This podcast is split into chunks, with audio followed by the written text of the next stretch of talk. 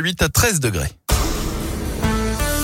Il est 7h19, c'est l'heure de retrouver le journal des bonnes nouvelles avec Gaëtan Barallon. Bonjour Gaëtan. Bonjour Guillaume, bonjour à tous. On débute dans le Rhône, chez nous, entre économie et écologie. La communauté de communes Saône-Beaujolais vient de lancer la semaine dernière sa propre marque d'électricité verte, baptisée Bowatts. Elle est destinée avant tout aux particuliers.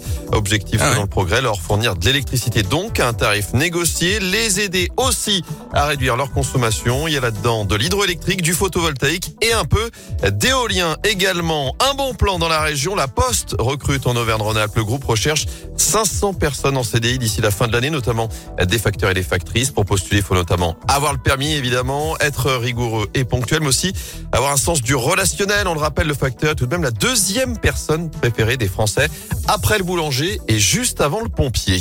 Toujours Rigolo. faire confiance à ses fans. La preuve ce week-end en Suisse où le footballeur Gaël Clichy, ancien international français, inscrit un lobe de plus de 40 mètres avec son équipe du Servette de Genève. Un geste réalisé grâce à un message reçu sur Instagram, message envoyé la veille par un supporter du club lui indiquant euh, que le gardien adverse était régulièrement trop avancé, comme quoi euh, les joueurs ne font pas que recevoir Oh, des drôle, insultes sur les réseaux sociaux, évidemment. mal.